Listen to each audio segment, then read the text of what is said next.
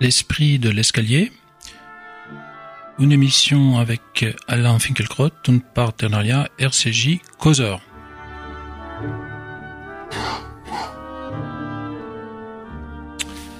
Bonjour à tous, euh, bonjour Alain Finkielkraut. Euh, euh, comme vous avez pu remarquer, je suis pas Elisabeth Lévy, je la remplace aujourd'hui, je suis Gil Mikhaili, et nous allons consacrer l'essentiel de notre émission à l'élection de Donald Trump, l'homme qui en a souffri plus qu'un, à commencer par euh, lui-même, probablement, en remportant les présidentielles aux États-Unis. Nous allons également calendrier oblige, évoquer rapidement à la fin de l'émission le premier anniversaire des attentats du 13 novembre 2015, mais commençons avec Donald Trump. Euh, c'est étrange, mais vrai, car la vérité est toujours étrange, plus étrange que la fiction. C'est ainsi que le poète anglais Lloyd Byron euh, parlait du fabuleux destin des Don Juan, mots qui semblent aujourd'hui euh, parfaitement adaptés pour qualifier celui pas moins fabuleux de Donald Trump. même les scénaristes débordant d'imagination de la série House of Cards euh, n'aurait pas osé aller aussi loin peut-être. Euh, je ne veux pas vous demander, euh, Alain Finkielkraut, ce que l'avenir nous réserve, mais d'essayer de nous expliquer les présents et les passés récents. Euh, il est vrai euh, qu'Hillary Clinton a été à deux doigts de la victoire et on aurait pu euh, avoir aujourd'hui une toute autre émission. En même temps, en même temps, Trump n'est pas un accident de l'histoire. Il est l'expression de quelque chose d'aussi profond qu'authentique. Mais avant de plonger dans l'analyse du phénomène lui-même, je voudrais vous poser une question qui concerne la réaction des médias. jeudi dernier sur BFM TV, Jean-Michel Apathy disait, et je le cite, on peut quand même, on peut quand même se poser la question du suffrage universel. Euh, je ne veux pas accabler Apathy, mais cette phrase me semble représentative d'un état d'esprit euh, plus général de médias occidentaux pendant la campagne et à sa suite. Et donc, ma question pour vous, Alain Finkielkraut, c'est peut-on dire que la démocratie est trop précieuse pour qu'on l'abandonne au peuple, euh, à ceux qu'Hillary Clinton a qualifiés de pitoyables? Oui, elle a qualifié une moitié des électeurs euh, de, Trump de pitoyables. C'était déjà beaucoup trop. Il faut dire aussi qu'il est arrivé au peuple de se euh, tromper euh, pour le malheur du monde. Reste que la remarque de Jean-Michel Apathy est en l'occurrence totalement déplacée parce que Hillary Clinton a obtenu, ne l'oublions jamais, la majorité des voix, comme Al Gore en 2000. Donc ce qui pose un problème, en l'occurrence, ce n'est pas la démocratie, c'est le fonctionnement biscornu, ou en tout cas singulier, de la démocratie américaine avec le système des grands électeurs. Mais Apathy exprime maladroitement son désarroi devant un résultat aussi stupéfiant.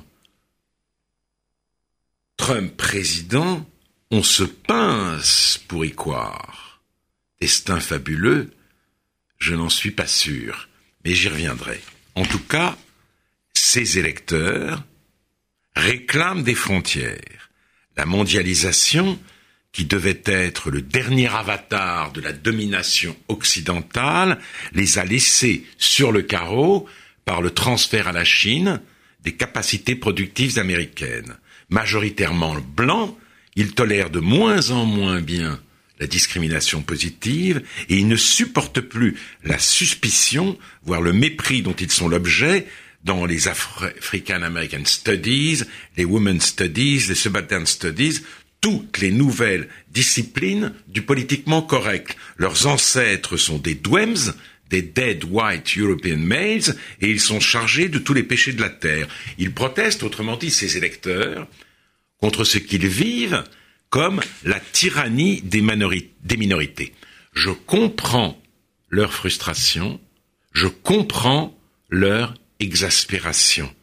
Mais ce qui me décourage, ce qui m'inquiète, c'est qu'il se soit choisi un porte-parole aussi pulsionnel, aussi brutal, aussi ostentatoirement inculte. Alors, certains de ceux qui combattent la bien-pensance et qui sont jour après jour insultés par elle se réjouissent aujourd'hui de sa débâcle, quelles que soient les réserves que leur inspire le personnage de Trump, son incroyable vulgarité, il voit dans ces élections un camouflet au pouvoir médiatique et un encouragement à lutter contre l'invasion migratoire. L'ennemi de leur ennemi et leur ennemi, disent-ils en grand politique. À mes yeux, ils ont tort. Trump est pire. Et d'ailleurs, je voudrais vous rappeler, Guy Mihaili, un article publié dans Causeur par la journaliste américaine Claire Berlinski. Euh, elle nous apprend qu'interrogée en décembre 2015 sur la triade euh, nucléaire, lanceur terre-mer-air, un élément majeur de la doctrine nucléaire américaine, Trump n'a pas compris de quoi il s'agissait. Plus tard, il a déclaré Nous allons lancer des frappes chirurgicales contre les bases islamiques avec des missiles tridents. Il ignorait donc que le trident est armé d'ogives thermonucléaires 70 fois plus puissantes que la bombe larguée sur, Nagasaki. Le même Trump affirme que le dérèglement climatique est une invention des Chinois visant à nuire à la compétitivité des États-Unis. Alors sans doute ne sera-t-il pas en mesure de dénoncer l'accord sur le climat adopté à Paris lors de la COP 21, mais il peut très bien choisir de ne pas en tenir compte, le texte du projet ne prévoyant aucune sanction à l'égard des récalcitrants. Et euh, euh, l'on sait qu'il soutient euh, le, qu'il souhaite le développement, financer pardon, le développement des énergies euh, fossiles et lever le moratoire sur l'exploitation des mines de charbon et l'exploitation des centrales de charbon. Mais alors, Finkielkraut, euh, la démocratie, c'est un petit peu comme un restaurant. Dans un restaurant italien, on ne peut pas commander un plat d'ENEM. Les gens ont voté à partir de la carte qui leur a été proposée et peut-être ce qui les intéressait plus que la Syrie, la stratégie nucléaire, c'est euh, est-ce que euh, ils auront du travail des mains et comment leurs enfants vont payer euh, leur formation universitaire D'accord, d'accord. Je ne sais pas si Trump répondra notamment à cette deuxième question, s'il en est capable. C'était plutôt. C'est sûr que presque 60, presque 60 millions d'Américains jugeaient que oui. c'est pas Hillary Clinton qui va répondre à ces, à ces Oui, mais en même temps, en même temps, si vous voulez, avec America Great Again, qui fait rêver tous ces Américains, Hein Ce n'est pas seulement America First qui est affirmé, c'est America Only. La question à quoi servons-nous dans le monde? Quel peut être notre apport à l'humanité ne fait pas partie de l'agenda de Trump. Le sentiment national dont il se fait le chantre, c'est l'égoïsme sacré. Et cet égoïsme qui ne s'embarrasse même pas des vérités scientifiques met la planète en danger. Donc rien ne peut l'excuser tout le monde a le droit d'avoir ses propres opinions, mais pas ses propres faits, disait Patrick Monian, le président de la première puissance mondiale, moins que personne. Et euh, j'aggrave mon cas, Guy Mihaili, dans ma réponse. Si les journalistes se sont trompés, s'ils n'ont pas su anticiper la victoire de Trump, ce n'est pas simplement parce qu'ils étaient aveuglés par leurs préjugés, imbus des certitudes arrogantes du gauchisme culturel, c'est parce qu'il ne, ne pouvait pas euh, euh, imaginer l'accession au pouvoir d'un gros con pareil, qui ne paye pas ses impôts et dont les towers légalement. défigurent légalement, mais il ne paye pas ses impôts quand mmh. même, et dont les towers défigurent les villes américaines. Et d'ailleurs, oublions un instant le politiquement correct. Imaginons simplement la peur et la honte qui se sont abattus au lendemain des résultats sur les, sur les Américains que nous aimons. Et notre seul espoir, leur seul espoir, c'est que Trump se métamorphose ou, ce, ou, que, ou que le fonctionnement des institutions américaines l'oblige à ne pas tenir ses promesses. Justement, depuis euh, son discours de victoire, euh, tous les heures, on est témoin d'une autre preuve de, de rétropédalage. C'est pas clair. C'est-à-dire, en effet, il dit qu'il va simplement amender l'Obamacare qu'il voulait euh, supprimer, mais d'un autre côté, il avait supprimé de son euh, site euh, la référence au changement climatique et au refus d'accueillir quelques musulmans que ce soit sur le sol américain, et le lendemain, les deux euh, les deux, ces deux programmes mmh. euh, sont revenus et on a dit qu'il euh, s'agissait simplement d'un problème technique. Donc nous verrons bien avec Trump. Nous avons vu aussi qu'il il essaye, il a tenu un discours apaisant, un discours de réconciliation, comme Barack Obama à l'issue de, de, de, de, son. Nous, de son élection, nous avons vu jouer à plein euh, le protocole, donc la beauté du formalisme américain, mais en même temps, ils sont épris à certains des manifestants en disant qu'ils étaient téléguidés par le pouvoir médiatique. Donc, euh, je n'éprouve pas, euh, les, notamment dans les manifestations, les casseurs. Ce n'est pas de cela qu'il s'agit. Mmh. Mais Trump est un personnage totalement impulsif et donc imprévisible. Simplement, je crois que pour comprendre le phénomène, il faut aller au-delà ou en deçà de la politique et même du politique. J'ai apporté ici le livre de Ney Postman, Se distraire à en mourir, Entertaining Ourselves to Death, un livre déjà ancien, début des années 90. Et pour illustrer ce que Postman appelle l'esprit typographique, il euh, donne l'exemple des débats qui ont opposé Abraham Lincoln et Stephen A. Douglas en 1854 lors des élections présidentielles américaines. Et laissez-moi vous en lire un extrait. Douglas avait prononcé un discours qui avait duré trois heures et auquel il était entendu que Lincoln devait répondre. Quand vint le tour de Lincoln, celui-ci rappela à l'auditoire qu'il était cinq heures de l'après-midi, qu'il lui faudrait sans doute autant de temps qu'à Douglas et qu'il était encore prévu au programme que Douglas puisse le réfuter. Il proposa donc aux membres de l'assistance de rentrer chez eux dîner et de revenir avec l'esprit frais pour les écouter à nouveau pendant quatre heures de plus. L'auditoire accepta volontiers, et tout se passa comme Lincoln l'avait indiqué. Voilà l'Amérique de l'esprit typographique, la civilisation des écrans l'a tué, Trump euh, est le produit de cette euh, mutation. Euh, Trump, c'est ce qui arrive quand l'esprit des jeux vidéo et de la télé-réalité remplace le livre. Juste une remarque, une question.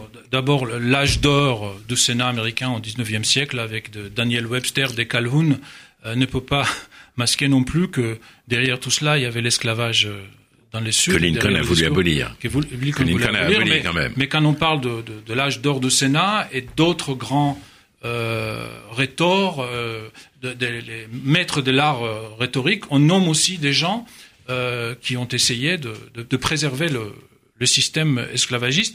Mais ma, question est, sans doute l'un des principaux, sinon le principal leitmotiv de la campagne de Trump était un rejet massif euh, des élites. Mais il se pose la question de quelle élite, qu'est-ce que c'est, de quelle élite il s'agit? Euh, S'il s'agit de l'argent, euh, de niveau de vie, donc euh, Trump qui est fils et petit-fils, euh, des riches, euh, il en fait partie, euh, sans doute. En revanche, si l'élite désigne, pour aller vite, les gens qui lisent des livres, alors effectivement, il est l'anti-élite. Eh ce, qui, ce, qui, ce, qui, est intéressant, c'est comment, comment vous analysez ces, ces, ces, phénomènes où le capital financier et économique, qui jadis essayait de séparer des attributs de la culture fait aujourd'hui le contraire? Eh bien oui, le, le, le, c'est vrai en France aussi. C'est-à-dire, nous vivons dans tous les pays occidentaux la fin de l'ère bourgeoise. Euh, les bourgeois ont été très violemment critiqués euh, par euh, les écrivains et par eux-mêmes. Ils avaient mauvaise conscience. La post-bourgeoisie, la nouvelle élite anti-élite, si vous voulez, se débarrasse de la culture, elle n'en a rien à faire de l'héritage, elle est le produit du monde, de la télé-réalité, disais-je, et des réseaux sociaux. Et euh, c'est euh, cela qui est très euh, inquiétant aujourd'hui. Je, pense à cette affiche de Nathalie Kosciusko-Morizet pour sa campagne pour sa campagne électorale, sa campagne des primaires. certains candidats pensent que c'était mieux avant, disent que c'était mieux avant, dit-on sur l'affiche. Cette phrase est accompagnée de la photo d'un Minitel et nous dit pour construire en France une nouvelle France. Donc avant, ce n'était même pas le, la plume sertant majeur, c'était le Minitel, la préhistoire dont nous sommes heureux de sortir. Et Nathalie Kosciusko-Morizet a fait les grandes écoles. Voilà, en effet. Donc, même ceux qui ont bénéficié de l'enseignement, qui ont grandi dans ce que euh, Régis Debray appelle la graphosphère, appellent de leur vœu la mutation, le changement de médiasphère, l'entrée dans la vidéosphère et dans la numérosphère. Ils pensent que l'avenir de l'humanité est là et, euh, et, et ils contribuent justement à cette disparition fatale de l'élite ancienne, Mais de la bourgeoisie. Trump, ce qui est intéressant avec Trump, c'est que dans son bureau, il n'y a même pas d'ordinateur. Euh, c'est même pas un génie de téléphone portable. Il sait tweeter. Il s'est tweeté, ça pour le coup. C'est un, mais c'est pas un génie du tweet, un, mais c'est un. C'est plutôt, c'est plutôt euh, un homme toujours des années 70-80, étrangement. Euh, mais euh, une question quand même sur ces Américains ou Améric et Américaines surtout qui ont voté pour Trump, parce que étrangement, euh, Hillary Clinton qui s'est présentée comme euh, la candidate de la cause féminine entre autres, qui a promis de casser le, les, plafonds, verts. les plafonds verts, elle a euh, recueilli uniquement, seulement 54% des votes. Comment on peut expliquer ça? Oui, c'est très surprenant. Et en plus, des femmes ont voté pour Trump. Je crois que le rejet d'Hillary Clinton ne vient pas du fait qu'elle était une femme, mais du fait qu'elle était Hillary Clinton, qu'elle qu'elle n'inspirait pas confiance, que son honnêteté a été mise en doute, euh, que on sait que la fondation Clinton a été très euh, massivement euh, financée par le Qatar et par l'Arabie Saoudite. On pense que des fonds de cette euh, de, de, que, que, que de l'argent de cette fondation a servi euh, a été a servi à sa campagne électorale. Donc beaucoup d'Américains se sont méfiés d'elle et elle n'a pas fait la campagne sociale qu'elle aurait dû faire. Elle a abandonné, malgré euh, l'avertissement qu'a été pour elle le combat des primaires à Bernie Sanders, le terrain social à ce milliardaire impénitent, ce qui est aussi un, grand paradoxe des, des, élections. Mais en même temps, je voudrais maintenant en euh, euh, revenir à la France, parce que en France aussi, la colère gronde. Justement, je, je, je voulais vous poser cette question. C'est quand euh, vous avez répondu à Elisabeth Lévy il y a deux mois, euh, il était question de, de haut et des bas de la campagne présidentielle, vous avez dit que Trump est en grand danger, euh, les pires du pire, les cauchemars absolus. Euh, ce serait que ce serait euh, dommage que nous ayons le choix un jour entre euh, antiracisme frénétique, fanatique d'un côté, et de l'autre côté, la vulgarité illimitée. Et oui. Donc c'est ça le choix que. Oui, c'est-à-dire que il faut d'abord s'interroger sur la colère française. Et là, je vous citerai un texte déjà ancien, lui aussi, de Marcel Gauchet il dit que la France, avec l'installation définitive des populations immigrées, qui n'avait pas été prévue au départ, est devenue un pays multiculturel. Il ajoute que cette transformation présente cette particularité intéressante d'avoir totalement échappé de bout en bout au débat et à la décision démocratique. D'où un sentiment de dépossession d'une partie du peuple. Sentiment on ne peut plus légitime. Mais rien ne serait pire en effet que d'être condamné à l'alternative entre Trump ou son équivalent, entre la pensée Trump et la pensée euh, Terra Nova. Tout doit être fait pour que la colère et l'angoisse légitime d'une partie du peuple ne soient pas prises en charge en France par un affreux démagogue. Si l'on veut que la France euh, euh, reste la France, il faut qu'elle ne soit ni islamisée, ni trempisée, ni les deux. Or, ce scénario n'est pas impossible. Nous avons encore des garde-fous quand on compare à l'Amérique. Oui, mais, mais est-ce qu'ils vont tenir longtemps face à la trumpisation, face à l'islamisation? Nous, roulons en quelque sorte déjà sur la bande d'arrêt d'urgence de l'autoroute. Mais, la question est donc euh, pourquoi la démocratie libérale a produit ces genres de systèmes c'est, Pourquoi la, démocratie libérale a produit, si, on revient sur le, le, de restaurant, pourquoi on a ces cartes-là? Eh bien voilà, mais ça, à cette question, euh, je ne peux pas répondre. La démocratie n'est pas n'est pas seule en cause, je l'ai dit. Le changement de médiasphère explique aussi euh, la, violence de l'esprit de, de, de, de, simplification. J'ajouterai un seul mot, certains Israéliens, certains Juifs en France se réjouissent de l'élection de Trump et euh, le ministre de l'Éducation a, dit euh, en Israël qu'elle enterrait définitivement l'État palestinien. Eh bien, euh, je pense que là encore, ils ont tort parce que encourager la perpétuation, la perpétuation du statu quo, c'est le plus mauvais service que l'Amérique puisse rendre à Israël. Surtout que, de nouveau, sur ces sujets-là, Donald Trump a donné quelques indices d'un rétropédalage concernant le déménagement de l'ambassade et son, son intérêt avec, euh, avec les conflits. Donc euh, déjà des signes de continuité là où il devait y avoir une rupture. Mais puisqu'on parlait de la France, restons en France le 13 novembre. Euh, dans ces quelques minutes qui restent, euh, la mémoire euh, collective, parce qu'on parle de commémoration, on le sait, c'est une manière d'écrire l'histoire à travers de cérémonies, des émissions, télé, radio, etc. Et l'histoire que nous racontent euh, les commémorations est celle des victimes, euh, de deuil et d'une rédemption par la musique.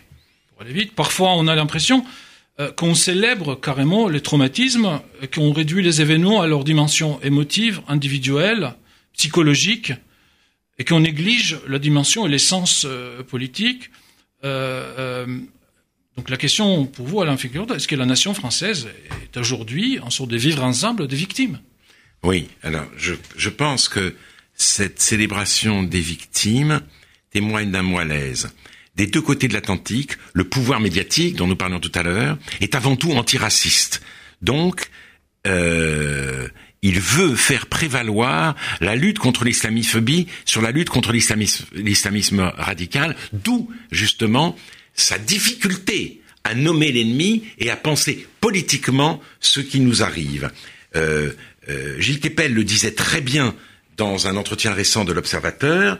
Il disait que euh, entre le, 13 novembre et l'assassinat du père Hamel le 26 juillet, la France a été dépeinte dans la presse internationale et notamment anglo-saxonne comme victime de la terreur. Elle était plainte, elle était l'objet de commisération. Tout a changé avec les arrêtés anti-Burkini, la victime s'est transformée en bourreau, et cette inversion paradoxale, dit-il, en France, est menée en particulier par le collectif contre l'islamophobie euh, en France, le, euh, le, le, le, euh, le CCIF.